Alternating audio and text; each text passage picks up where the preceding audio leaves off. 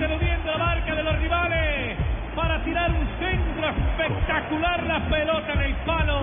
No sé si hay discusión o no. Ya comentarán ustedes el hecho es que está ganando Chile al final y al cierre de la etapa inicial. En 43 Chile tiene uno. Lo hizo Vargas, pero no tiene nada. Por supuesto, la voz mayor es la de Rafa Sanabria, pero para mí hay posición de Vargas desde que cruza la pelota Sánchez. Rafa, ¿usted qué opina? está, digamos que tiene media pierna adelantada, es muy apretada, es muy complicada. Viendo la repetición, hay un hombre que casi que lo habilita, pero tiene la pierna derecha en el momento que tiran el centro. Ahí es donde vale marcar la posición. Para mí es una posición brava, difícil, pero sí está adelantado. Ahora el rebote en el palo no lo marca como segunda jugada.